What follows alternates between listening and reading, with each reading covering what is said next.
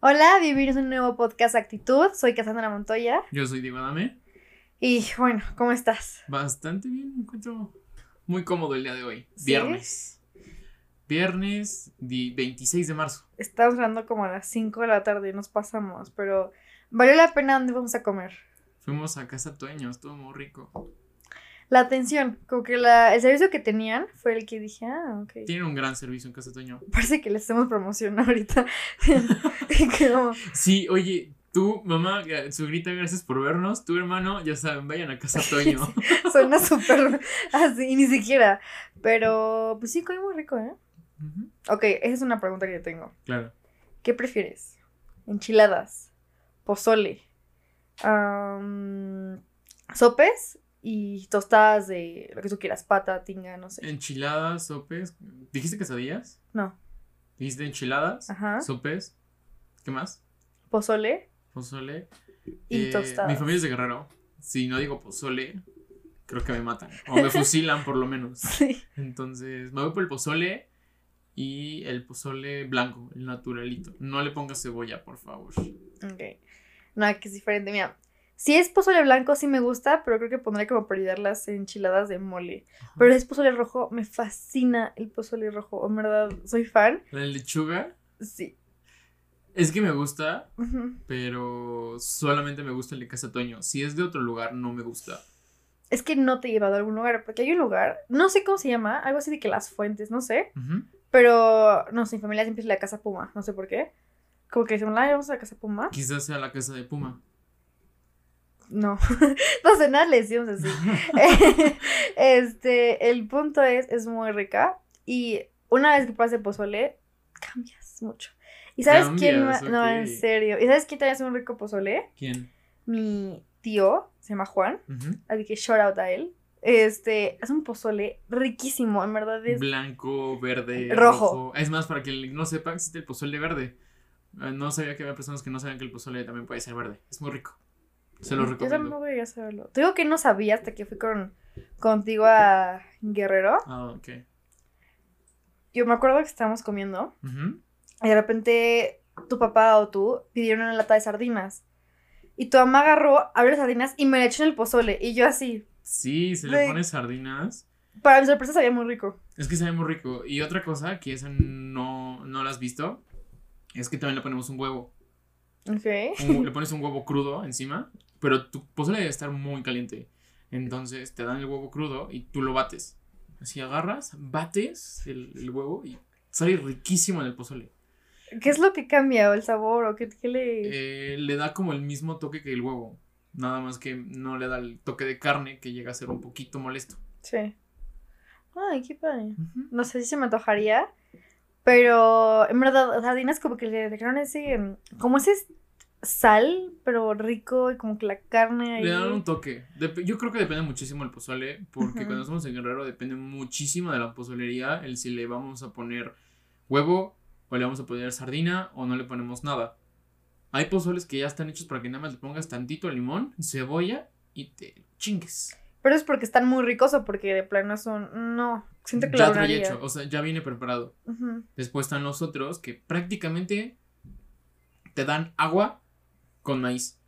Ese es un muy mal pozole. Porque tú le tienes que echar hasta la sal, porque la señorita parece que la sal le cuesta un... Oh, sí, me choca. Como, si, la sal, le costara 50 pesos el, grano. Y es como, oye, ponle sal. Sí.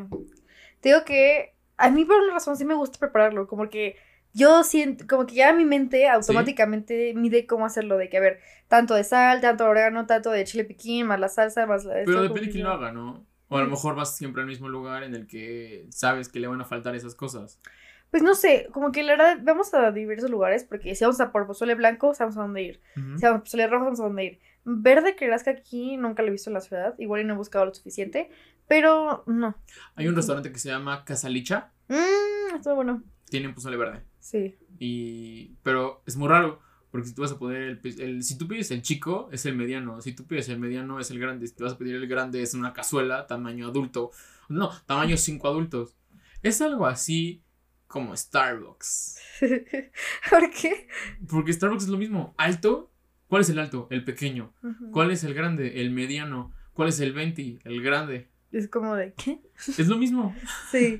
No, yo también contigo que vamos a la casa Puma, siempre pasa eso también con los, con las cazuelas de pozole. Sí. Si pides el grande, grande, una vez, ya sabes que como mucho, cometí esa equivocación. En verdad fue una equivocación, porque dije, ay, me dan el grande, no es broma, trajeron como una cazuela así, como que es...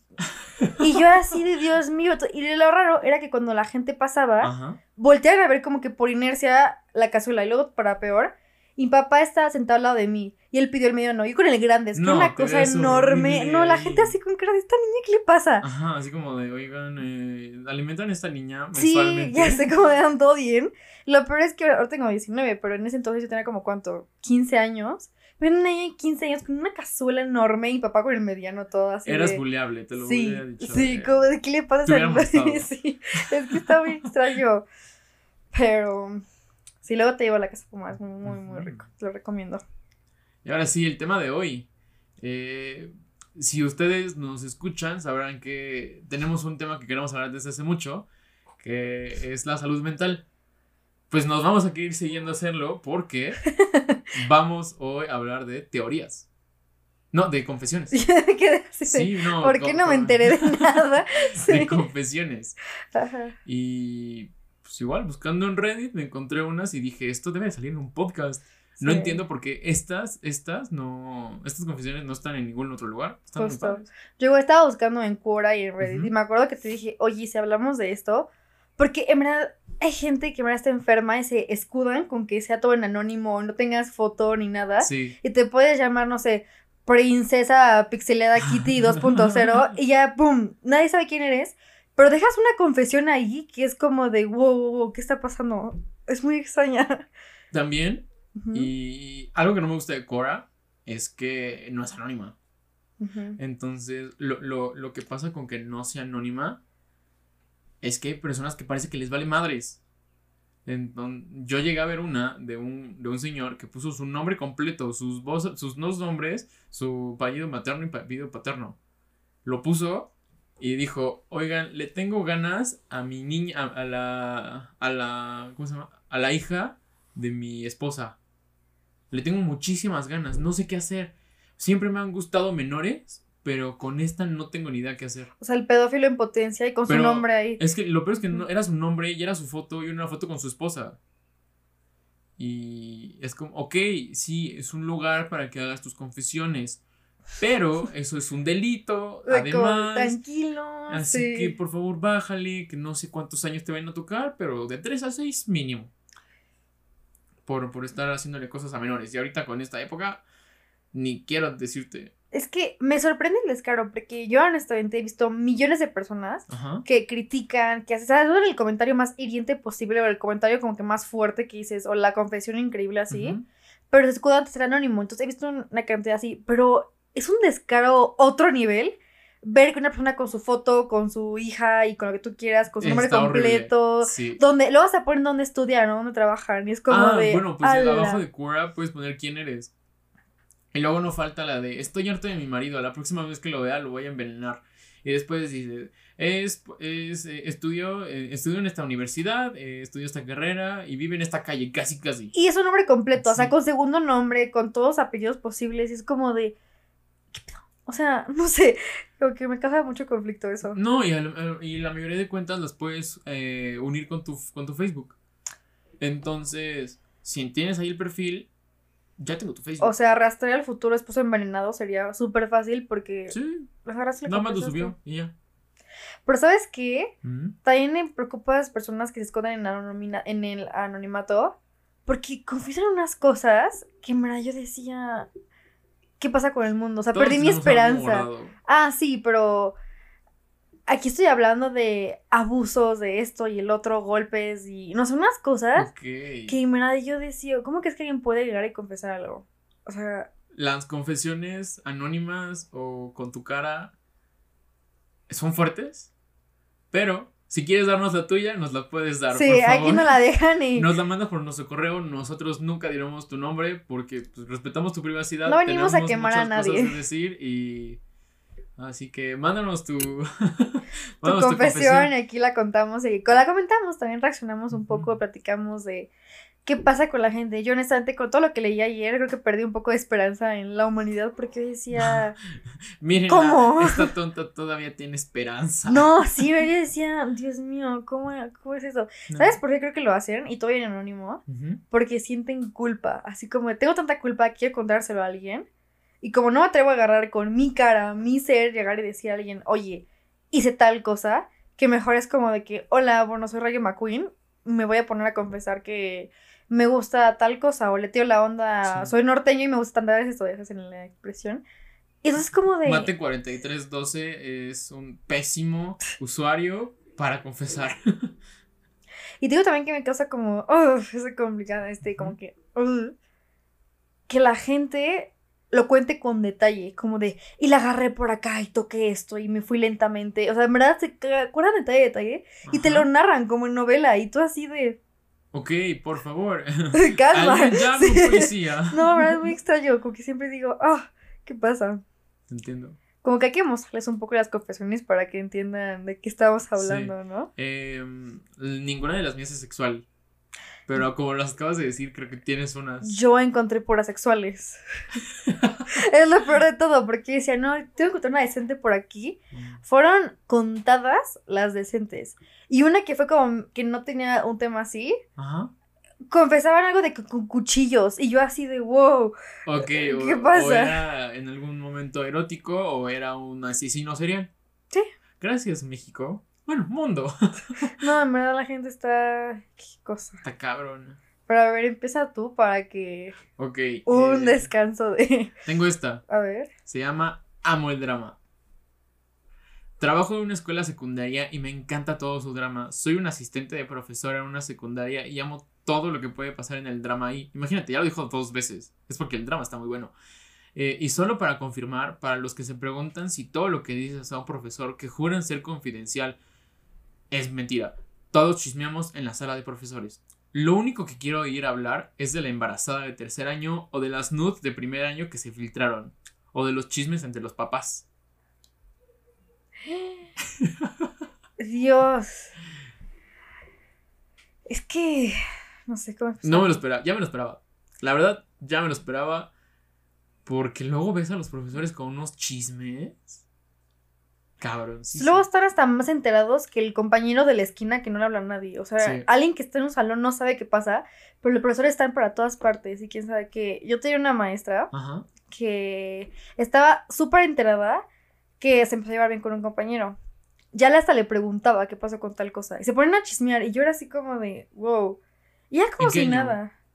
Eh, eso es lo demás, pero sí. Ok. Eh, es que yo estaba en primaria Ajá, y tenía una miss en sexto de primaria sí. que se quería enterar de todos los dramas. Entonces, un día yo llegué y ya le estaban contando mi vida. De que ya le estaban contando, oye, ¿verdad que pasó esto? Y yo de, ¿cómo sabes? ¿Qué le pasa a la gente? Sí, y yo de. No, y, y la Miss ya se enteraba. Y la Miss le contaba a mi mamá. Y entonces era como de. Señora, déjeme en paz. Sí, ¿qué onda con ese círculo que se crea? A mi hermana le pasó Ajá. algo diferente. Si- yo soy buena para escuchar, ella en verdad parece así que se queda ahí como que parada y me escucha. Es como una de esas estatuas a las que todos les comentan. Sí, así como de que ven, puedo platicar esa tua. Ok. Entonces, esta mm, es mi hermana, que estaba ahí, y las maestras le contaban su vida, su matrimonio, que si tenían colitis se lo contaban, tenían morro se lo contaban. Y Vale llegaba Me con mi mamá. mi esposa. Sí, y Vale llegaba con mi mamá así de espantada de que, oye, mamá, es que la maestra le contó tal cosa, me contó y esto y el otro, y sabías que su marido es esto y el otro. Y yo, a ver, ¿no has escuchado el chisme de la maestra? De no, aparte era de las maestras, eran como dos maestras. Pero como que enterarte del hemorroide de tu maestra, como que nunca dices, uff, Esto es mi día a día. Sí, Esto o quiero sea, volver a vivir quiero hacerlo todos los días. días. Sí, justo. Entonces, no sé, aparte secundaria, es una época de puros chismes. ¿Te acuerdas la que te conté? De que siempre, o al menos a mí me tocó también, que una alumna finge un embarazo. O si lo tiene, de plano. El que te conté, ¿te acuerdas que Sí, llegó a pasar? sí, sí, sí. Qué cabrón tuvo que estar eso. ¿Qué opinará un maestro? Es un gran chisme. No, no, no sé qué pueda llegar a creer un maestro porque fueron generaciones diferentes, pero a veces los niños son iguales. Entonces puedes tener al mismo chamaquillo que se crea un embarazo. ¿Y cuántos ha de haber? Más más, creo que debe ser uno por generación. O uno cada tres generaciones. Que se finge un embarazo. A mí me tocó y fue muy extraño, en verdad, demasiado. Pero, ¿tú crees que los maestros hagan amigos así? Como de que, ¿te enteraste? Sí. ¿Sí? Sí. Entró a la sala de profesores. Y por lo menos todos están riendo. Y todos súper enterados de un profesor y de lo que va a decir. ¿Cómo? Así todos de. y- no, de que yo entré así súper normal al, al salón de maestros Ujú, a dejar unos expedientes o unas cosas de un profesor. Entonces entró y todos los profesores así con sus cafés viendo a un profesor así como de, cuéntanos, ¿qué pasó? Y yo entró y se callaron completito. O sea, a fuerzas era algo muy importante para chismear. Sí. Así que maestra de, bueno, eh, asistente de profesora en secundaria, ya me la esperaba. Que los maestros, que en sí la gente, la gente es chismosa y qué bueno, porque también iba para el chisme, o sea, Sí. qué a gusto. Este, pero es tan raro como hay maestros que se hacen amigos por el simple hecho de que se enteraron de tal chisme y o vamos a complementar chisme con chisme o quién sabe qué. Pues es como se debe de. ¿Qué? ¿No estamos hechos para el chisme? Sí, justo. Entonces aquí estamos viendo qué tal. No, no. Te voy a contar una te a hacer una confesión, ¿ok? Ok, eh, ¿tiene nombre? ¿Tiene título? Sí. Bueno, porque ya lo perdí, me sacó. Mm.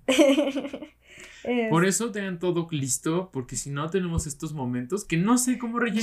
Yo, no, yo sí las tenía listas, pero me sacó, me sacó. Pero ya saben cómo es, así se pone y tengo que estar haciendo un relleno. Así que Ya estoy lista.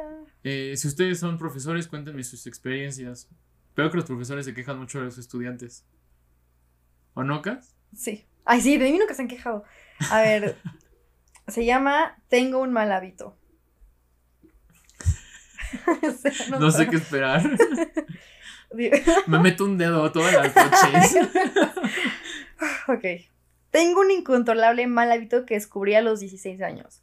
La ansiedad me envuelve cuando hago exámenes porque cuando estoy estresada, la reacción natural de mi cuerpo es ponerme tan caliente hasta el punto de venirme varias veces. ¿Cómo? Mi récord, ¿Por nervioso en la escuela? mi récord es de cuatro veces en 30 minutos. Me vengo en la escuela delante de todos mis amigos y profesores en medio de la clase varias veces sin que ellos se den cuenta, porque he dominado la técnica de ocultarlo. No lo hago a propósito y no lo puedo controlar. Me imagino a alguien casi casi amarrado en su clase de ayúdenme, me puedo controlar así. Ayúdenme, me siento raro. Sí, o sea, ¿qué? Imagínate estresarte tanto Sí. que te vengas cuatro veces en media hora. O sea, como de a cada rato. ¿sabes? No, hombre, imagínate que la, que le invitan a una Olimpiada del Conocimiento con el estrés. Toda electrizada. Dios mío, yo verdad, o sea, cuando uno va a hacer eso, pues ¿Será placer al, al, al- a los nervios? ¿O qué es? no sé, sí me gustaría como que preguntarle a algún psicólogo como de que, oye, ¿qué significa cuando está tan estresado que involuntariamente, porque no es como que ya diga, "Mm", no, es como de, ah, ¿qué está pasando? No quiero, estoy en un examen y de repente como que tú solita empieces. es muy extraño. Eh, Estoy en un examen y me caliento, profe. ¿Qué hago? ¿Me puedo salir? Exacto, o sea, ¿qué hace uno? Y pues el maestro crees que lo cree así como de que "Ay, va a ir a copiar, porque nadie cree eso. Está muy raro. ¿Qué pedo? Ahora, ella decía ahí Ajá. que ella ya lo podía controlar, Ay, qué bueno. pero le pasó a los 16 años. Imagínate lo raro. O a sea, menos la primera vez fue a No, ser. es que ese ya lo puedo controlar, no sirve de nada. ¿Por qué te sigue pasando? Sí, es el problema que te sigue sucediendo. y no es como de que, bueno, ya, una vez te lo paso. No, es en Ajá. media hora cuatro veces. Ese es el récord. ¿De cuál récord? Dios mío, suena Ajá. horrible. Dios mío, o sea, no sé, yo me pregunto en verdad cómo fue la primera vez porque como no lo puede controlar, pues ni siquiera se lo esperó. Sí, De repente estuvo así de 17 ayuda. yo estaba toda feliz y fue como, oye, ¿por? es que no, no me lo imagino. Muy raro. Pobre chica. A ver, ¿tú cómo lo ves? ¿Como una debilidad o como algo parecido de que, ay, mira, se relajó muchas veces? Es, es una debilidad Sí. completamente. Y creo que si le puedes ver el lado bueno, pues ahora se lo ves. Pero imagínate, no sé, ser abogado, es una audiencia y te pones nervioso, Sí, ya valió. así como ¡pum! Es culpable. es culpable. y todos de, ¿qué está pasando? O no sé, en una cirugía, eres doctor y vas a, no sé, a ver, vamos a cortar la, la vena o la no sé, vas a unir algo. Te toca hacer un trabajo cabrón. Ajá, de que el bisturí tienes que meterte al cerebro y de repente, espérenme, imagínate, no, o sea, está horrible. No, está cabrón. Porque no puede ser tu vida normal. No puedes. Lo aprendes a controlar. No, a controlar no, a que no te afecte, a que no se muestre que te afecta tanto. Pero sigue siendo imposible, ¿no? Y aún así lo odias, ¿no? Porque, por ejemplo. No, lo amas, te encanta. Que así estás a la mitad del salón y ya te estés viniendo. A todo el mundo le encanta. ¿Cómo? No, pero igual le a la persona que lleva, no sé, no sé qué tenga ahorita. Pero si los 16 años, como que en algún punto, pues ya lo aceptas. No es como que lo odies o lo ames, pero lo aceptas, ¿no? Pero en ciertos casos, como que llegas a odiarlo, así como de maldita sea, ¿por qué me pasa esto? Aunque yo lo aceptaba, ¿por qué me pasa? ¿Sabes? Como que es el recordatorio de que, no sé, tienes un novio, vas a conocer a los papás, te pones nerviosa y metes los papás. como que, aunque. Hijo, ¿qué le estás haciendo? Sí, exacto. Y es como de, ok, aunque. Bueno, y una cosa es que lo controles físicamente, pero tu voz. ¿Te imaginas que te estés orgasmeando mientras estás nerviosa enfrente de los papás de, de tu novio? Imagínate, te hacen una pregunta, ¿y tú qué haces? ¿Te quedas callada cinco segundos? y la pregunta es cómo lo controla, porque ¿qué hace? Si aprieta las piernas, hace esto, la voz se queda callada, las caras que hace las controla, o sea, ¿qué es lo que controla? Y puede que ella diga, no, yo lo controlo muy bien, ¿eh? Te lo juro que yo lo controlo perfecto. Y todos así como, ¿ya vieron a la rara que se viene? Es que es muy extraño. que se viene mientras todos nos estamos yendo. no, es que sí, estar muy extraño. Yo no sabría. El examen matándonos y ella divertida. Sí, ella de, ay, no sé, como que yo no sabría cómo reaccionar, no sabría ni siquiera qué hacer. sería muy extraño. O sea, ¿tú cómo te lo tomarías? ¿Cómo que cómo me lo tomaría? ¿Que me estoy viniendo o que la compañera de al lado de mí se está viniendo? Ambas. Y en algún punto. Si yo, inmediatamente voy a un doctor. Si le está pasando al lado al lado, Ay, Dios, de verdad, soy una pésima persona. Me burlaría y en algún punto le contaría, te contaría a ti. Oh, te contaría, oye, pasó esto. y no es la primera vez. ¿Podemos contarlo en un podcast?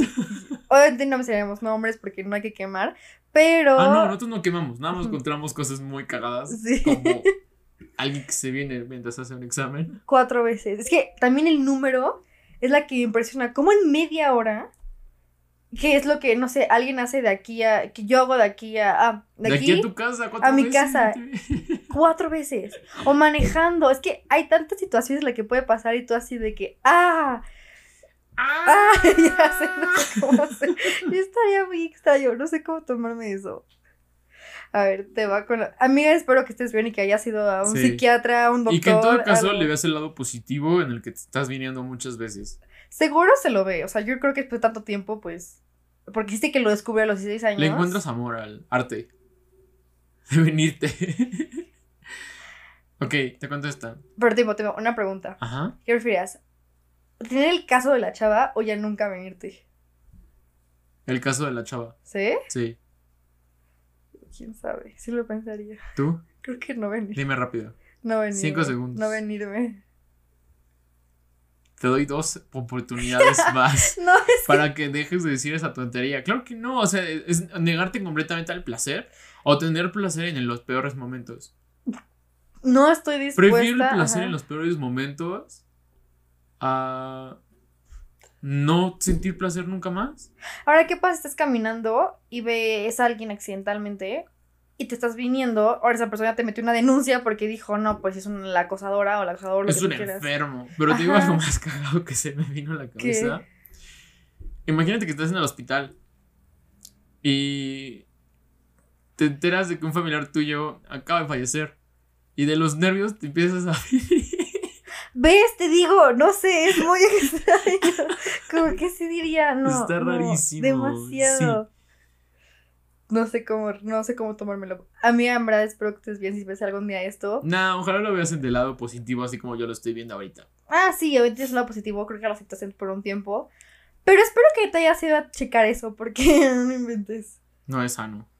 A ver. Esta no es como tal un, una confesión. Esto es una creencia. Y dice así.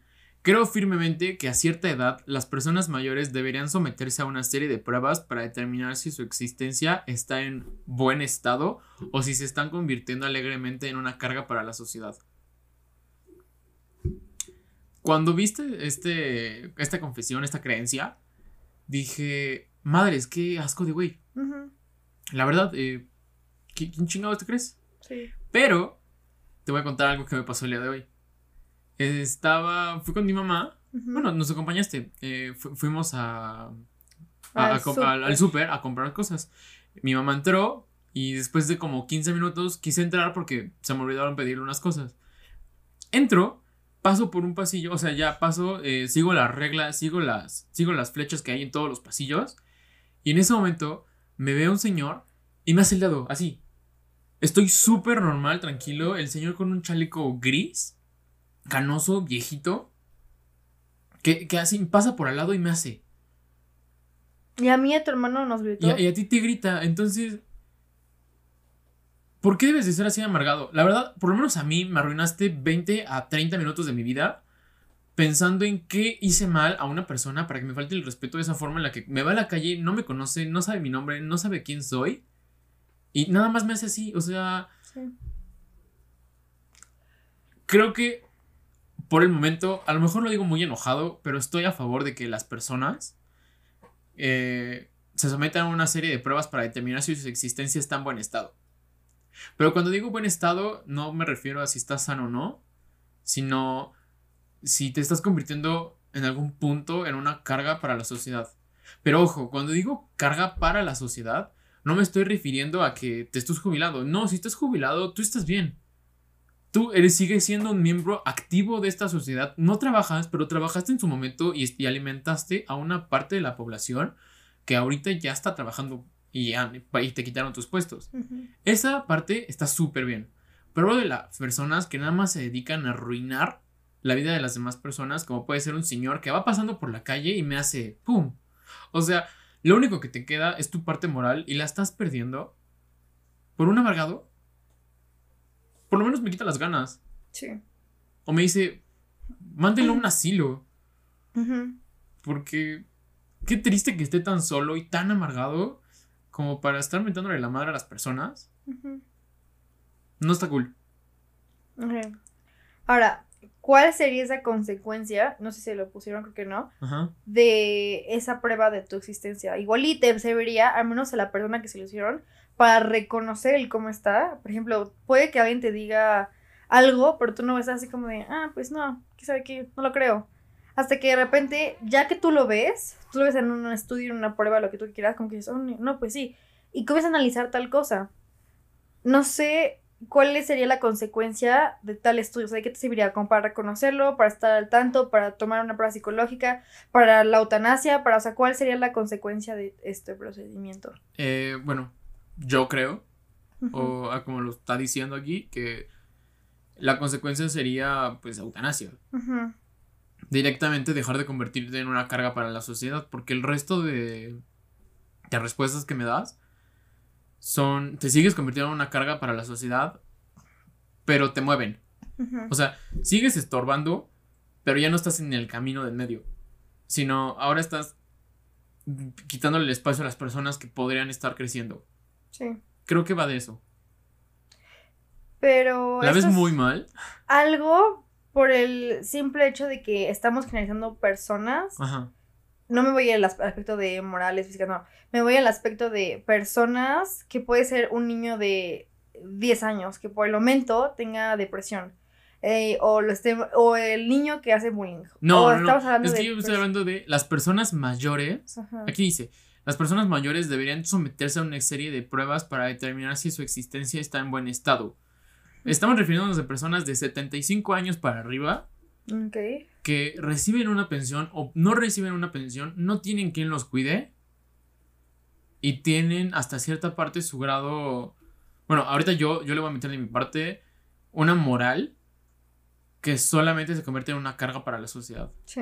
Como por ejemplo, un señor que tú estás en un pasillo viendo cosas que vas a comprar y te dice, esto es pasillo. Y es como, sí, pero aquí está el lugar y pues, el pasillo está bastante grande. Son 3 metros de espacio, 4. Y tú nada más estás probando en menos de 15 No, y déjalo, tu hermana y yo estábamos en la tienda de cosas egipcias. O sea, ni siquiera estábamos como que invadiendo algo. Estábamos viendo y fue como de. Es ah, más, y si pusieron ahí el puesto fue por algo, ¿no? Porque tomaron sus medidas, porque vieron que hubo un gran espacio. Y está bien. Pero que alguien agarre y te grite, también mete el dedo. Bueno, yo creo diciendo, me emputó que me puso el dedo todo el día. O sea, puedo decir que hasta ahorita, que pasó hace dos, tres horas, me sigue poniendo mal que alguien sin conocerme, sin hacerme caso, sin siquiera saber algo de mí, decide hacerme el dedo. O sea, ¿qué pedo? Sí, o sea, viejito, si me ves, ¿qué pedo? O sea, un perdón estaría bien, un... A lo mejor estoy yendo por el pasillo mal, pero yo sé que estaba yendo por el pasillo bien, porque estaba mi flecha y la flecha estaba yendo hacia mi sentido. Entonces, ¿qué? ¿Nada más te vas a defender con que ya eres un viejito? O sea, eres un viejito, pero no, no, no veo en qué momento te da el derecho a portarte mal con alguien más o arruinar su día.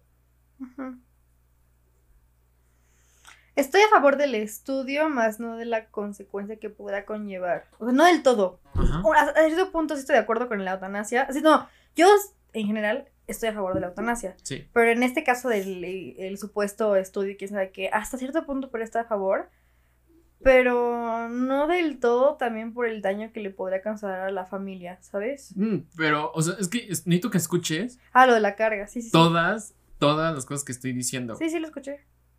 Eh, no, porque me estás diciendo lo de la familia. Te estoy diciendo a la persona que ni siquiera tiene familia. Que tiene su jubilación y nadie se preocupa por él. De que ni siquiera su jubilación. Eh, o sea, nada más tiene eso. Hablo de ese tipo de personas, no hablo de, la, de la familia. Si hay familia, pues en el estudio va a salir que, estás, que no te estás confundiendo, que no te estás convirtiendo en una carga porque tienes una familia que te respalde. Sí. Hablo de eso. Creo que es muy diferente. Es que a cierto punto yo lo tomo personal por mis abuelitos. Sí. Entonces como que ahí sí diría, mm, no me encanta, tomándolo como en el aspecto personal. Yo sabes ya como que mi historia y nada. Claro. Pero. Pero.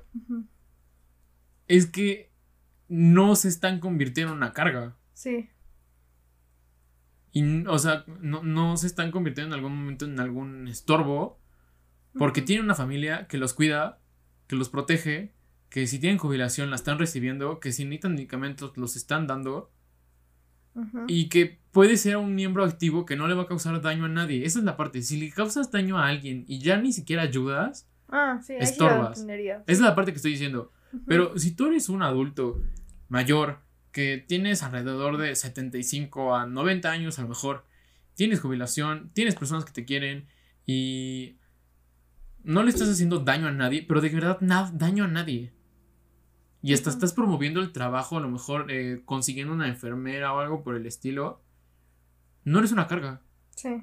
Eres todo lo contrario. Un apoyo y hasta una fuente de empleo. Estás fomentando un trabajo, sí. Eres una fuente de empleo. Eso está muy cabrón. Eso está cabroncísimo. Está súper bien. Pero, ok, de ese viejito amargado, ¿tú cómo sabes que no estaba fomentando que la enfermera no le estaba trabajando enfermera? O estaba Porque te estaba pidiendo la parte moral. Si vas a seguir con tus pretextos y vas a. O sea, a lo mejor eres un viejito, tienes 75 años, ves a dos hombres agarrados de la mano y vas a agarrar y decirles de cosas, como mm. lo decían en tu época. Digo, ¿para, qué, ¿para qué estás aquí? O por lo menos, cierra el hocico. Es lo que te estoy pidiendo. No se me hace extraño, ni, ni sea más exagerado pedirle a un adulto mayor que se guarde sus comentarios. Bueno, a todas las personas. A todas las personas en general. Sí. Si lo que tienes no es de agradar, no lo digas. Estoy a favor del estudio, de que te hagan estudio. Y si a cierto punto, con las condiciones que acabas de decir que le expresó ahí el el no sé, quién sabe que sea, pues sí puede estar a favor hasta cierto punto. No sé, como que lo estoy viendo de forma muy, muy personal. Sí. aunque no debería, por lo que tengo mis pretextos, sí. Dando por aludida. Sí, como que en vez de a tus abuelos. Justo. Nada que ver.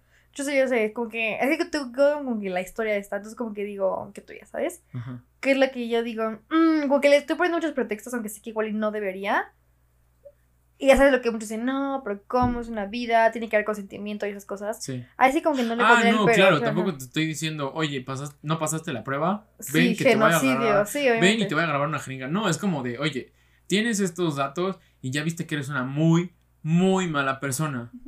Sí, por eso. ¿Quieres seguir eh, siendo una carga para esta sociedad a la que le estás haciendo daño? ¿O quieres irte por una muerte más digna? Eso me gusta mucho más porque dije, eh, me gusta Obvio la parte... elección, mi amor, aquí estamos a favor de la elección. Ah, sí, sí. Pero por eso digo, me puse la parte en la que la persona reconoce, tiene la posibilidad de reconocer. Ok. Y estar consciente de cómo está en tales cosas, en tal esto, yo no sé qué te llega a presentar de que, mira, tú estás en depresión, o mira, tu humor está así, tú esto y el otro, y no sé, como que no le veas mucho sentido. Sí. Pero firma aquí y ya se concede. O firma y no firmes nada y no pasa nada. Como que eso sí me gustaría. Porque sirve como este para avalar que, ah, mira, pues sí, tengo tal problema, soy una carga, lo reconozco. Y qué feo también se te, se cuenta de eso. Pero igual y alguien lo llega a pensar después de cierto punto, ¿sabes? No lo sé.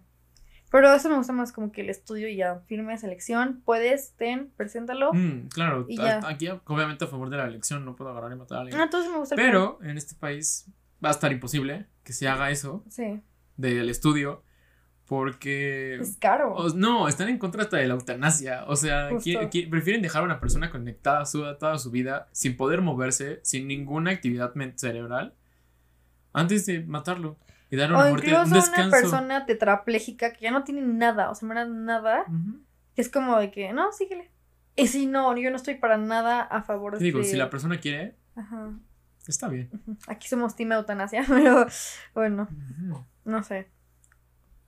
Eh, me gustó el cambio de tema. Sí. Y aparte, pues sí es caro ese estudio. Si no hacen estudios luego para cosas básicas, también eso está muy complicado. Sí, o sea, ni siquiera nos dan la vacuna a todos y ahorita ya estoy Y ya quieres hay que hacer un estudio de vida digna, más o menos. O sea, está muy complicado por el momento quiero pensar que algún punto será viable. ¡Quiten AMLO! ¿Qué me pasa? Este. Mm, ok. Ay, me siento mal porque nada se encontré puras sexuales. Date, yo te conozco. Ay, sí, ¿qué te pasa? No, pero me siento mal porque. Ahí está segurita para que. Para que vea cómo es. No le hagan caso, no es cierto, no es cierto. A ver. No había, en Reddit estaba muy complicado porque todas sus confesiones es como para no sentir culpa de sus porquerías que hacen. Ok. Tengo 21 años, probé, probé Omegle después de que... Ay, estoy a repetir. Tengo 21 años, probé Omegle después de que un amigo me lo sugiriera. Pero luego conocí a algunos chicos muy calientes ahí. Hablando con ellos, yo también comencé a perder el control sobre mí misma. Todos pierden el control. Ahora tengo pláticas calientes con, seis a, con 5 a 6 chicos al día. No puedo parar. 5 a 6 chicos. Al día. Y no puedo parar, te juro, todas las personas que dicen que no pueden controlarse y pueden parar, me las imagino así como que ellas amarrándose solitas, así como de, tengo que parar ahorita. Sí, así, como de, modo avión, por favor. Sí, o sea, me las imagino como... Y hasta se quita solita. Amarradas, así que no puede, con un escudo, con una camisa de fuerza, o sea, me las imagino rarísimas. Eso de, no puedo parar. ¿Qué es eso? O sea, ¿qué es eso? Aparte, ¿cómo es que alguien se puede estar adicto a eso que 5 a 6 chicos al día? Es como de que, bueno, ya pasó tu tiempo, ya pasó tu tiempo. 5 a 6. ¿Qué onda estas generaciones? ¿No sabes los años? ¿Cuántos años tiene? 21 años. No, ya estás grandecita, por favor. Sí, Dios mío, calma. Y, aparte, es que te digo, esto de las primeras veces me tiene impresionada. O sea, ¿cómo es que la gente agarró vio un desnudo y dijo, bueno, está bien. O sea, ¿cómo? Y si tú entras a, a Omegle, las primeras 15 veces que vayas a entrar, eh, ay, por Dios, eh, además de aparecerte caras, te aparecen eh, pues, aparatos reproductores. ¿Ya has entrado? De gran variedad. Pues cuando tenía 15 años, que se hizo famoso. ¿En serio? que era famoso apenas ahorita. No, se hizo súper famoso en su momento. Entonces tú entrabas Y cuando yo entré no existían las etiquetas. Creo que ahorita ya está una sección de etiquetas, no sé. Y, tú, y tú pones tu interés, pero antes nada más entrabas y te salían penes. Así, penes, penes, penes, penes, penes, penes. Dios penes. mío. Entrabas y pene. Y era como de, oye, pero quiero hablar con alguien. Pene. Y así. Ahora, ¿hasta qué punto te vuelves adicto? Como así de que diario quiero hacerlo. A ese Y con seis, ajá, hasta ese punto de que en verdad quiero hacerlo a cada rato. No sé. También creo que depende mucho si lo haces. eh, o sea, si lo haces por mensaje, por mensaje de Omegle, o si lo haces por. Pues por, sí. por, video, video- por videollamada de Omegle. Si es por videollamada, sí estás muy cabrón. Pues dice hablando con ellos. O sea, igual y puedo ser como en videollamada. No, dicen, la verdad es que no. Es que cuando dices hablando, hay muchas personas que dicen hablando y están por mensaje. O sea, tantita madre. Sí. Adicta a calentura de Omegle. Adicta a calentar hombres en Omegle.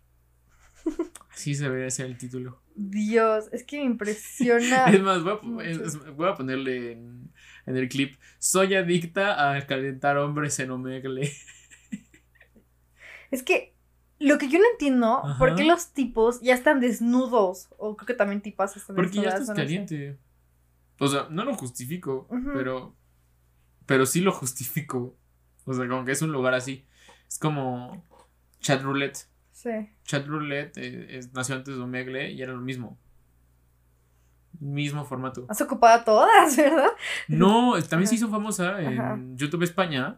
Se hizo muy, muy famoso el chat roulette. Y por eso alguna vez me metí a los 15 años. Sí. Y te, intentas tener una conversación con alguien cool y al final terminan apareciendo un pene a mitad de tu conversación. O cambiándote conversaciones. Ah, ¿Qué le pasa a la gente? No sé, ha de estar muy extraño eso, o sea, porque ahí se conectan niñas de 11 años, 12, 13, Es varía más, mucho. ¿Te digo cuándo fue la última vez? ¿Cuándo? Tú y yo estábamos por llamada. Y yo estaba por mensaje en, en, en Omegle. Y te dije, voy a ver cuál es la edad mínima en la que un acosador puede, puede mandarle mensaje a una niña. Ah, es cierto. Y entonces empecé con 17 años. Primero les preguntaba su edad. Bueno, empezaba con su edad menos 5 años. sí. Primero menos un año, después menos dos, menos tres, menos cuatro, menos cinco. Y me llegó un güey que tenía 17 años y le puse que tenía 11 o Ujú. 12. Y me dijo, ah, sí, pásame tu, tu número. te- Lo mando". que el anonimato puede hacer es Y un entonces- enfermo. Sí, al final fue como de, madres, o sea, tiene 11 años. Mi experimento, la niña tiene 11 años, ¿qué pedo? Entonces, ah, no sé qué esperar. Sí, No me- sé, y, y, y al final lo detuve porque vi que las personas no se detenían. Sí. Siempre iba a encontrar a alguien que a una, a una niña de 8 años le iba a hacer caso. Eso está muy mal. Está cerdísimo. Está horrible. ¿Cómo la gente puede aceptar algo así? Porque, a ver, tienes ocho años, ¿qué vas a conocer de que lo que está pasando siquiera? Y uno se aprovecha de eso y llegan y dicen, sí, no hay problema. O sea, ¿cómo fomentas eso? ¿Sabes? Está mal. Está horrible, está asquerosísimo. Sí. Ay, no, no, no. Bueno, se vio como un gran experimento como social para ver el que no hay límites. O sea, en verdad la gente no, no digo que todos. Una persona caliente no tiene límites cuando está muy caliente. Como esas niñas que no tienen control y se dedican a calentar hombres. Sí. Cambio de tema. Otra confesión, de relación en relación. Creo secretamente que las personas que siempre necesitan estar en una relación son débiles. Las personas que no soportan estar solteras ni siquiera durante un corto periodo de tiempo no permanecen solteros el tiempo suficiente para aprender a sentirse cómodos con cuando están solos o a confiar en la validación interna en lugar de la externa. Estas personas se comprometen con sus parejas muy rápidamente y pueden ser ex- excesivamente idealistas. Algunos también pueden ser adictos al amor. Todos intentan llenar un vacío. No pueden confiar en, en sí mismos y llámenme imbécil, pero yo veo esto como una debilidad. No, tienes razón. sí.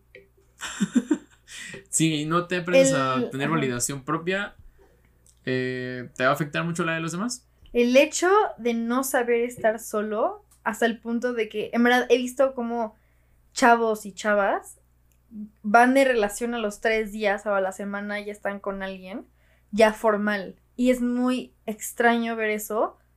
O como el periodo de tiempo que pasa, no soy yo quien para, no soy nadie para juzgar así como de que, ja, al mes, ¿qué te pasa? Ja, las dos semanas. Pero. Pero ya cuando llega un punto de que no has podido, que si te pregunto cuál es tu máximo estado soltero y que me dices que son dos semanas o que es un mes, yo ahí lo veo como un claro foco rojo. Esto es opinión de Cass, solo yo, yo lo siento, pero es como un claro foco rojo de que no sabes estar contigo mismo. No, está muy claro. Yo lo tengo bastante claro. Si no puedes pasar tiempo contigo mismo, algo estás haciendo mal. Porque no sabes conocerte, porque una cosa es compartir quién eres con alguien más, pero cuando ni siquiera sabes quién eres, ¿qué le vas a brindar a la otra persona? Nada. Nada más vas a ir adaptándote a lo que vaya sucediendo con la tal persona hasta el punto de que vas a ir de persona en persona en persona. No digo que eso esté mal, solo digo que debería la gente conocerse antes de empezar a brindarle quién eres a otra persona, ¿sabes? Sí. O sea, es como si vayas a vender un, una caja de cereal, pero no sabes ni a qué sabe el cereal, ni qué el tamaño de la caja. Nada más agarras y dices, mira, este es el cereal. Pero no sé a qué sabe, no sé siquiera de qué es. Pero, me voy a casar con ese. no, siento que es más como comprar 100 cajas del mismo cereal. No lo he probado, no lo sé. Pero prefiero agarrar y arriesgarme todo y quedar muy mal a no probar nunca más el cereal.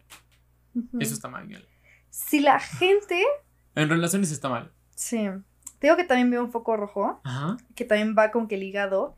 Las personas que dicen te amo a los tres días, cuatro días. El punto es que no ha pasado como siquiera ha pasado como dos semanas y ya están. Por lo menos dos meses, espérense, por favor. Sí, persona que dice a las dos semanas, te amo, es ahí algo, un, foco, rojo, gigante. Enorme. ¿Aquí cuánto tardamos? Sí, aquí tardamos un poquito. Poquillo, poquito. ¿Tres meses? Ándale. Pero persona que dice a los seis días es una. No sabe estar ¿Tres con Tres meses y nos agarramos la mano por fin al ¿De qué te ríes? Es que estábamos como en ese rango de o ser amigos que se tocan así de que el hombro o ser novios. Bueno, ustedes no lo saben, yo soy una persona que antes no aceptaba ningún tipo de contacto físico y uno de mis primeros abrazos fue con ella. Fue con los puños cerrados, así como de... te agarré y fue como de... Eh". Y yo así como que feliz cumpleaños y te abracé bien. Mm. Pero bueno. Y después te, te agarré la mano. Y de repente ya eres el más cariñoso y empalado. soy muy cariñoso ahora. Necesito abrazos. Son muy lindos, no se hagan los fuertes. Siempre que puedan abrazar a alguien, háganlo. Mm. Pero retomando, foco rojo, persona que vaya de relación en relación por el simple hecho de que no vas a estar sola, no por la vida sexual, no por la vida que como te desempeñes, no, eso hay que dejarlo de lado porque no vamos a criticar eso. Vamos a criticar el no conocerse a sí misma hasta el punto en que no sabes qué estás haciendo. ¿Cuánto tiempo crees que necesites estar solo, sin pareja, para poder sentir ese amor?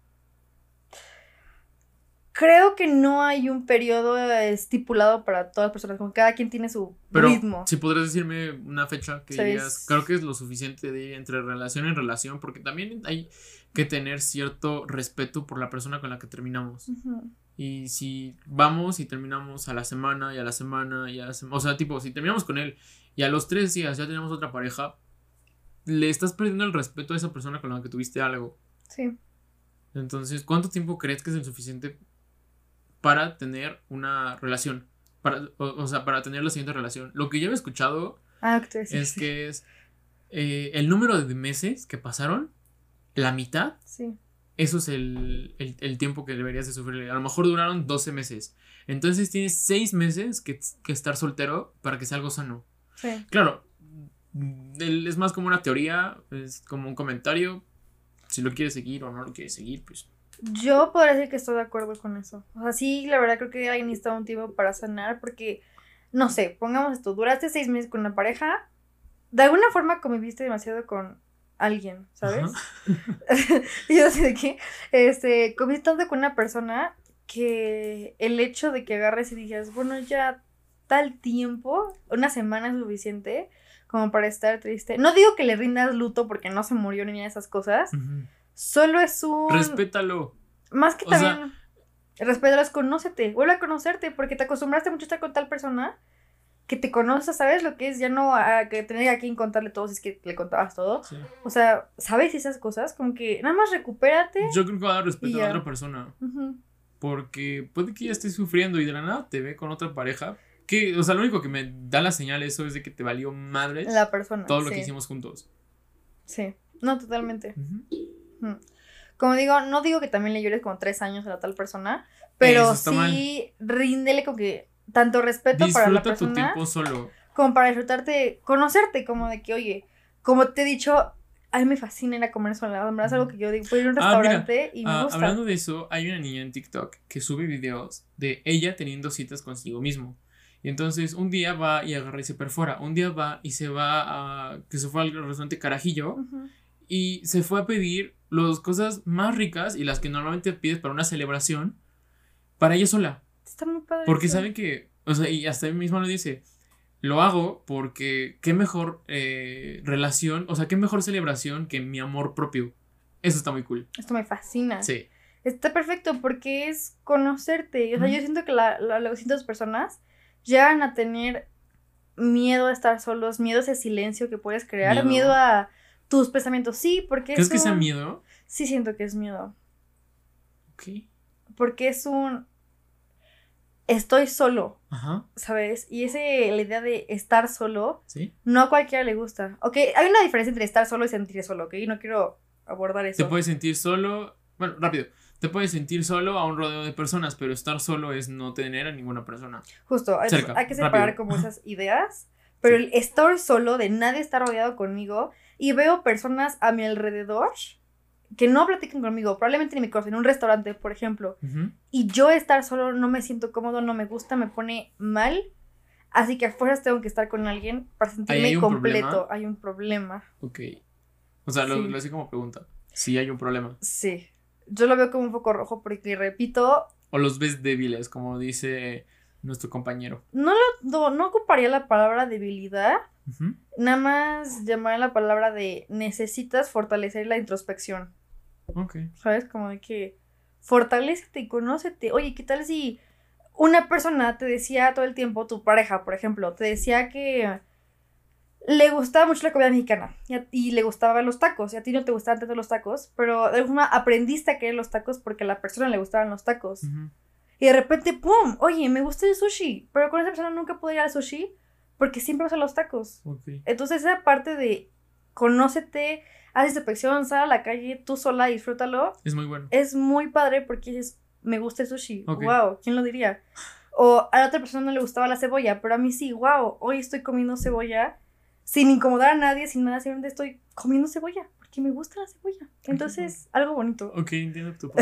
No sé, se me hace tierno Se me hizo muy bonito. conocerte, no sé, me gusta, me agrada. Entonces, no lo vería como debilidad, pero sí una necesidad de introspección. Ok. ¿O tú qué opinas? No, estoy completamente de acuerdo. Me, me- me gustó lo que dijiste. Oh. bueno, te voy a contar otra, ¿ok? Sí. Esta no es sexual. Ay, y ahora. Esta Todas las que me decías era de, oye, me gusta, me, me orgasmeo No puedo al hacer un parar. examen.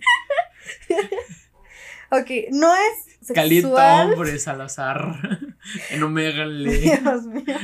No es sexual, pero está enferma. Dios. Lo siento, a mí me tocó esas cosas bonitas que te tocaron. Como a los 12 años, le puso un cuchillo en el cuello a un amigo. Puede que parezca una broma entre amigos, pero en mi mente solo estaba la adrenalina y las ganas de ver qué pasaría si atravesara el cuchillo por su cuello. Disfruté cada segundo de ese momento, pero fue interrumpido por risas nerviosas de mis otros amigos. Solo bajé el cuchillo y fingí que era una broma, pero en verdad lo quise hacer, y la idea me causa muy buenas sensaciones. No lo volvería a hacer, pero me siento feliz. Y hay que titular esto Cuchillo en el cuello. ¿Te, ¿Te puedo hacer algo? Ajá. Creo que todo depende. Eh... Ay, no, es que se me fue la onda. qué pedo. Yo veo ahí un potencial asesino serial, honestamente. No, en serio. Doctora, ya sé, será. no será psicóloga. No, pero sí. Creo, creo que todo depende de, del motivo por el que se detuvo.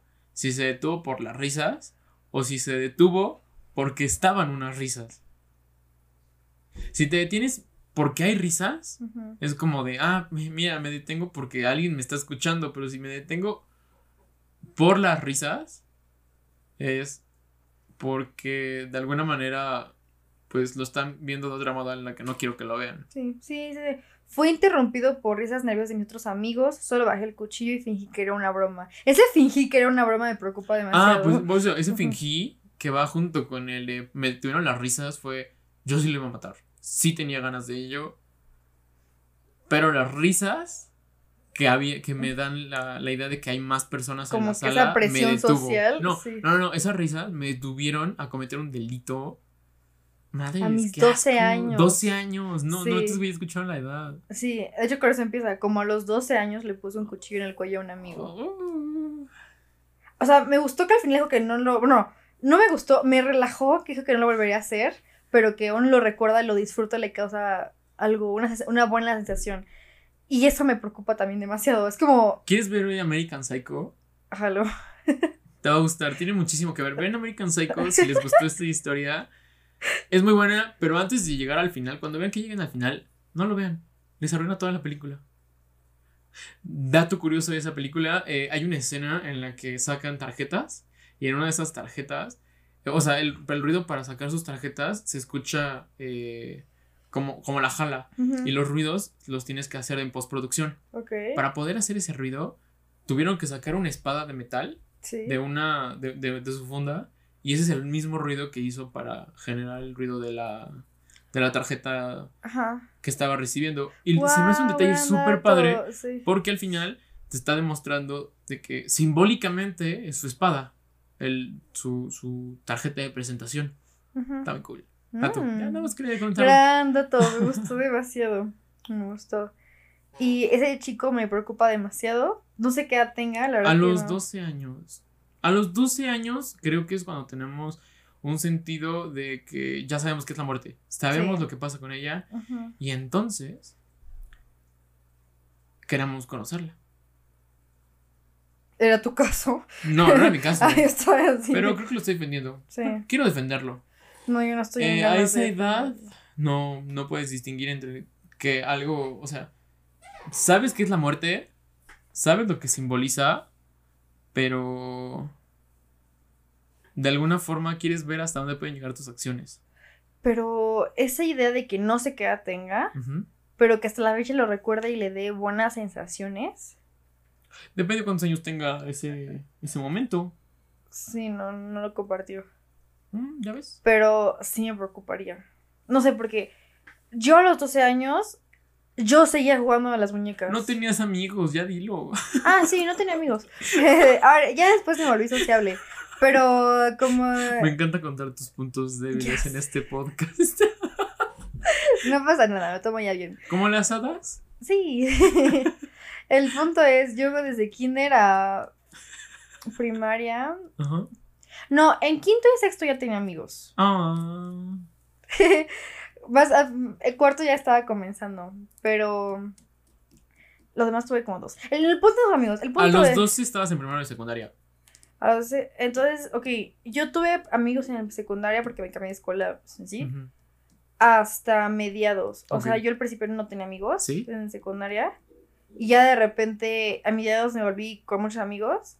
Y no sé qué pasó, que me volví como la persona más sociable, que también me volví a cambiar de escuela. E hice amigos así, o sea, fue como de que, ¿qué? Y ya después nunca se me quitó, como que yo ahora hacer amigos me... Se te dio genial. Sí, Es más, me conociste. bueno, por ti nos hicimos amigos. sí. Pero el punto es, a los 12 estaba en la transición de dejar de ocupar muñecas para iniciar mi etapa emo, pero no pensaba en cuchillos, yo pensaba en creepypastas y en... qué vergüenza, lo comparto ya ni me da pena. y con mi En fleco aquí. Tiger, en Tiger, no, ¿cómo se llama? En Chester Chetos de, de Kitsania, que en sí era un monstruo. ¿Nunca lo escuchaste? No, Hay una que Chester Chetos Ajá, está en los pasillos de Kits en, en la parte subterránea de Kitsania ajá. buscándote para poder hacerte daño. Ay, también una leyenda de Hello Kitty, de que Hello Kitty era un Ah, que diablo Hello o Kitty algo era así. hola demonio. ¿Ves? O sea, la gente te da unas cosas bien raras. Pero el punto es, a mis 12 años, por mucho que era emo, me gustaba, no sé, Ujú. esta, ca- esta banda que la recomiendo si es que estás en tu época emo. Los emos ya no Black. Veil Brides. Y sí, sigue existiendo. ¿Los emos todavía existen? Pues si alguien está. Es que no sé, llegó un punto en que era muy famosa en nuestra No, época. no, los emos aún existen. No sé. Creo que sí. ¿Quién sabe? Madres. Creo que lo cambiamos por las e-girls, ¿no? Ándale, e-girls. Como que ahorita estás en tu época de e-girls para los hombres, que es E-boy. e-boy. Estás en su época, esta banda la recomiendo, pero si no, eh, tú como si nada. Ok. Pero el punto es, ¿no? No, lo, te lo aseguro, nunca pensé en que qué pasaría si le pongo un cuchillo a alguien. Sí, hice tonterías como de que, ah, vamos a saltar la barda, wow, ya salté la barda. Pero con un cuchillo a un amigo, con las ganas de que quiero hacerlo, quiero hacerlo. Y lo único que me detiene son risas. Está enfermo y no, Sí. y no te la juegas tanto, ¿sabes? O sea, no alguien.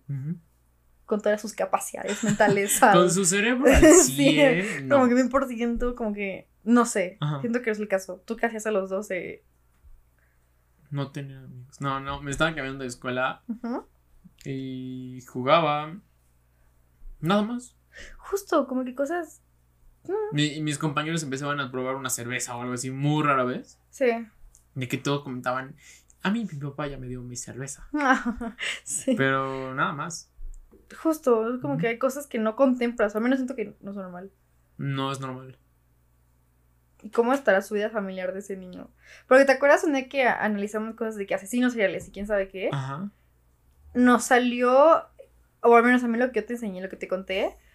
En todo el mundo, todos tienen un patrón de familia muy extraña. Sí, pero digo que es algo muy común que yo he visto. Las personas que no tienen papás son más propensas a problemas. ¿En serio? Sí. ¿Papás el género masculino o papás? Eh, papá, hombre. Ajá. Padre. El- las personas, bueno, más que nada padre, eh, hablo de una representación masculina. Cuando no la tienen, son más propensos a tener problemas. Al- o sea, yo había escuchado, igual aquí Ajá. estoy mal, a ver, corrígeme, que para los hombres, quien más les pesa es la mamá. Y para las mujeres es viceversa, el papá. Entonces, si tú eres, Maybe. si eres mujer, te va a te eres más propensa a tener problemas si es que tu papá te falla. Y viceversa para los hombres, es tu mamá, si es que le falla o está ausente o lo que tú quieras. Pues mi mamá nunca me ha fallado. Es tu mamá la más es la mejor mamá. Sí. Pero tuve muchos problemas. Y aún así tuve papá. Y amo mucho al papá, siempre está conmigo. Sí, pero no llega hasta el punto de ponerle un cuchillo en el cuello a alguien. Quiero pensar. Ah, creo que es por tener papá. ¿Ves? Como que hay un. Me gustaría pensar que es por eso. sí, no sé. ¿Tienes otra confesión? Claro que sí, esta está muy buena. Uy, a ver. Se llama Yo quiero una novia extra. Estoy en una relación seria, pero, pero quiero encontrar una novia más. Tengo una relación desde hace más de 5 años. La quiero mucho. Hemos hablado de ser abiertos y ambos estamos de acuerdo con ello. Se siente extraño obtener el ok para conseguir una novia, pero quiero, pero quiero encontrar a alguien que me permita hacer todo lo que a mi novia no le gusta. Pues si hay consentimiento de ambas partes, pues está bien. Madres, es que se me hace muy cabrón que tienes 5 años. Perdón, pero eso es una relación aburrida con la que ya te estancaste. ¿Cómo? ¿Durar los cinco años? No, ¿O- durar 5 años y ya querer buscar una pareja extra es porque ya te estancaste con esa pareja y la- no la quieres dejar. Y en realidad no quieres una relación abierta. Realmente lo que quieres es probar cosas que no has probado en 5 años. Sí. También. Eh, yo creo que va por ese lado. ¿Tú estarías abierto a eso? No. Yo la verdad no. No, jamás en la vida no. voy. Es que yo lo veo desde un punto y mira, te voy a contar cómo yo lo veo. sí, Ya habíamos hablado de esto y la respuesta sigue Sí. siendo no de mi parte. Mira. Eh, sí. Aquí es como somos como un culero. Así que sí, aceptaría una relación abierta siempre y cuando tú no tengas otra pareja. Y yo sí. y creo que la mayoría de personas están igual que yo. Sí aceptan una pareja, pero no si su otra pareja tiene una. Qué egoísta. ¿Verdad que sí? Es un pensamiento horrible. Sí. Sí. No. Pero aún así no vamos a tenerlo.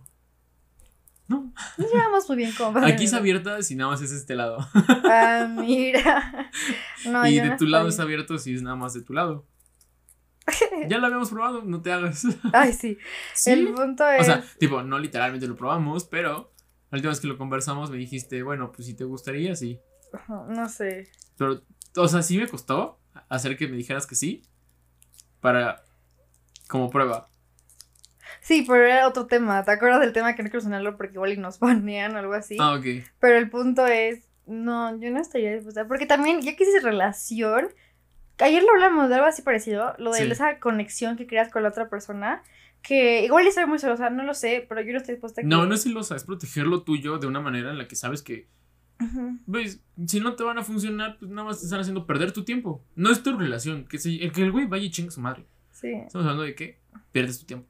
Justo, no, yo no tendría una, pol- una relación poligámica, ¿se llama? ¿Se dice? Poliamor. Poliamorosa, no la tendría. ¿No tendrías un poliamor? No tendría un poliamor, no, la verdad es que no, para nada. No, no va conmigo. Sí que ahorita está muy de moda que también la tenga la gente lo tenga, pero al menos conmigo no va.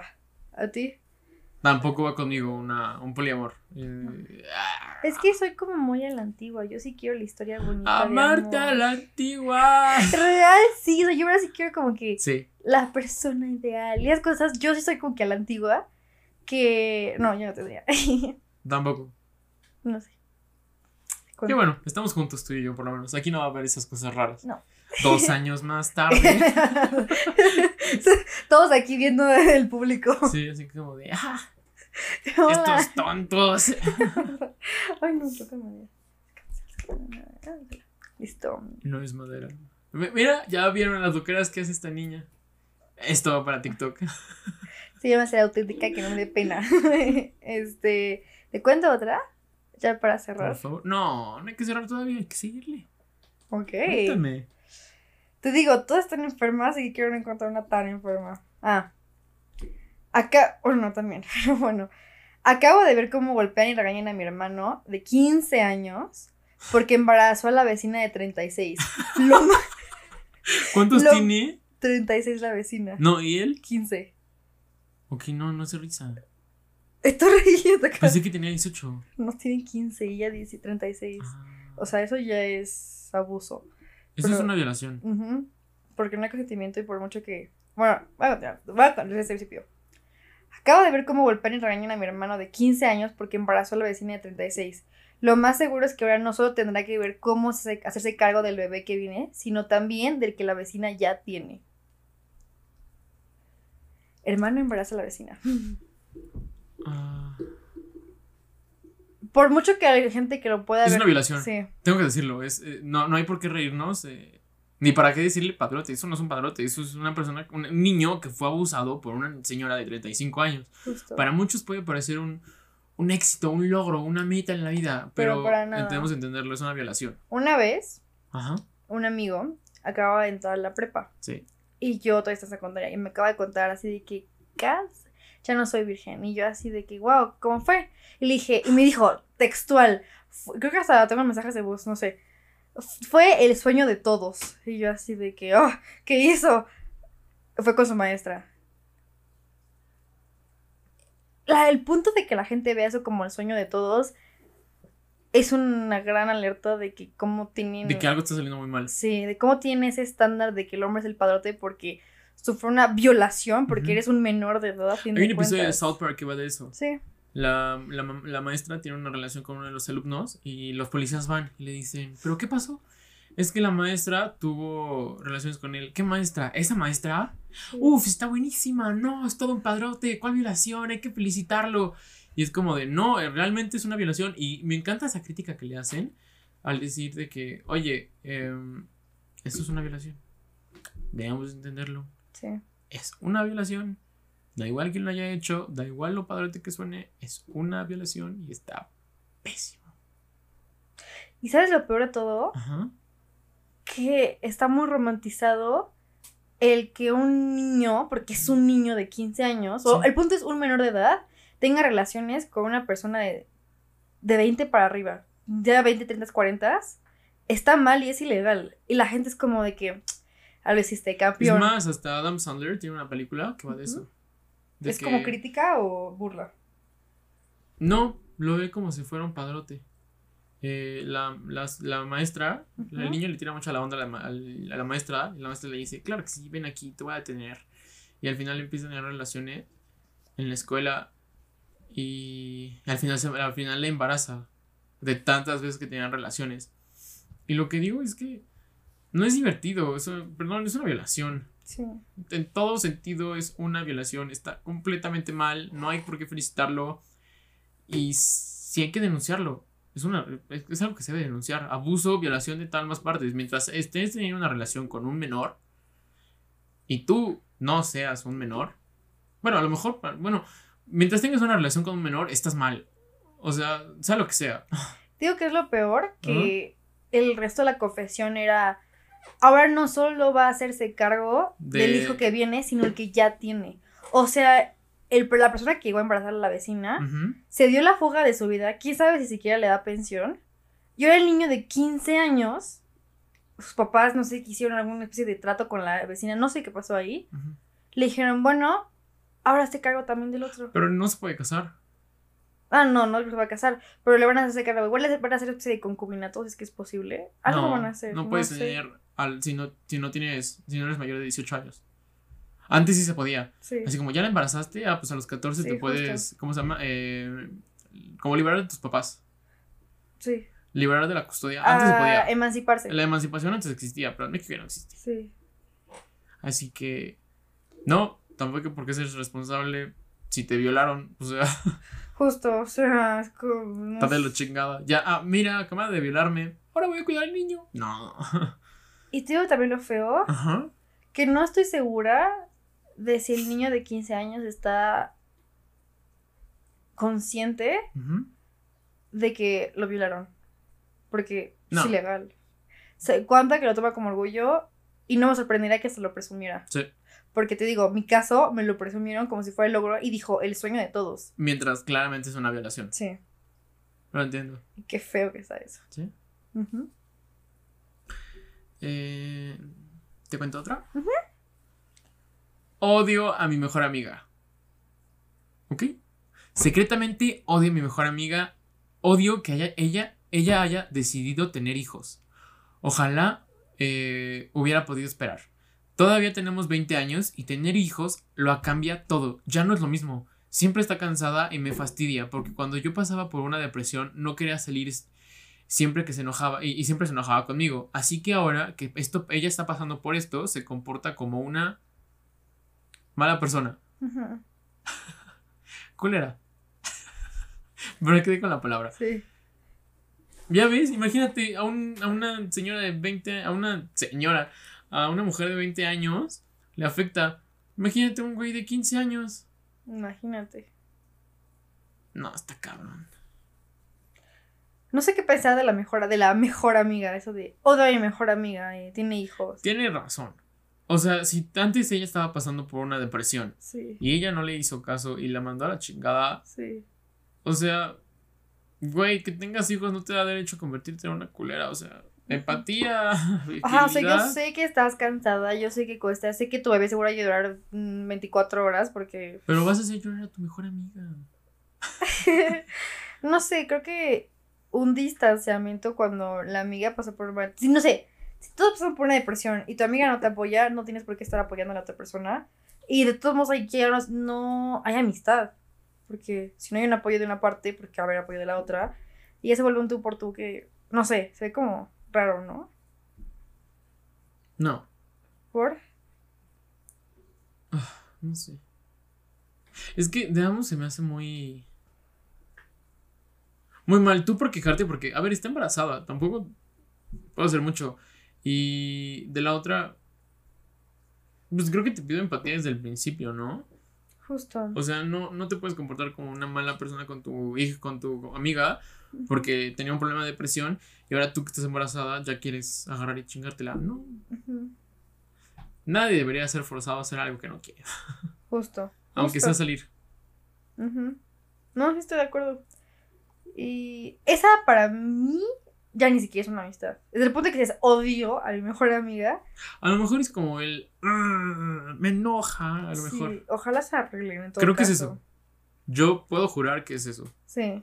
O no espero porque Es que sí estaría feo. O sea, que una persona no entienda que cuando es embarazada, no sé, gente que se hincha en los pies, o tiene muchos antojos, o vomitas, o tienes muchísimos químicos hormonales y que no lo tengas tantito como comprensiones a ello, qué mala onda. No, pero aquí dice que ya pasó su embarazo. Porque está diciendo, todavía tenemos 20 años y tener hijos, o sea, ya tengo un hijo. Sí. Siempre está cansada y me fastidia porque cuando yo pasaba por una depresión y no quería salir, siempre se enojaba conmigo. Siento que de las dos partes es una... Está mal, Sí, de ambas partes. Sí, ¿Sí? sí. ¿Tú? Ah. ah. Sí. Las dos están mal y las dos están bien. Ah, Las dos tienen razón para quejarse. Una porque tiene un bebé y otra porque su amiga la obligaba y ella ya sale. Ajá. Y ninguna de las dos tiene obligación de quejarse porque pues no es tu cuerpo. Pero se me hace muy... Tampoco puedes ajá. obligarla a hacer cosas que no quiere. Se me hace muy mala onda que una persona esté pasando por depresión y te enojas porque no puede salir. O sea, en verdad yo sí digo, qué ojete, ¿sabes? Porque no es como de que, ah, sí, no estés triste. Ah, ok, no estoy triste, ya todo cool. No, más bien es un, tengo tal problema, X problema, y aún así, no puedo. Es como que tengo cierta incapacidad de administrar mucho. Sí. Y no sé, es lo que yo sí digo. Sígueme contando. Eh, ahorita no sabe ver la cámara de Cassandra por este momento. Tenemos un problemita. Pero tú sigue hablando. Podemos tener una conversación buena. Ok. El punto es, este... Se hace mala onda, porque no es como que alguien controle estar deprimido. Entonces que tú te hayas enojado porque alguien está deprimido, nada más demuestra lo mala persona que eres. Lo, lo inmadura. Justo, es muy inmaduro, pero también la persona, el hecho de que estés cansada. O sea, creo que depende. Es una relación. Es una, una relación es de dos. sí, Sea lo que sea. Entonces. Eh, pues se entiende completamente. sí. Pues sí, Que te también. quejes. ¿Y ya estamos de vuelta? ¿O todavía no? Eh, ya vamos a estar de vuelta. ¿Qué fue? ¿Para qué fue lo que pasó? Eh, ¿Dejó de grabar o algo así? sí, ¿En qué punto? no lo sé. Pero fue poco. Fue poco tiempo. Eh, fue por un problema de almacenamiento. Ah, ya pensé que ya lo tenía medido, pero parece que no. Voy a seguir checándolo, te lo juro. Bueno. Pero nos puso un tantito triste esto que sucedió al final. Sí. Iba a salir perfecto este podcast por fin. Pero algo pasó que ya no Siempre pasa Borra algo. aplicaciones.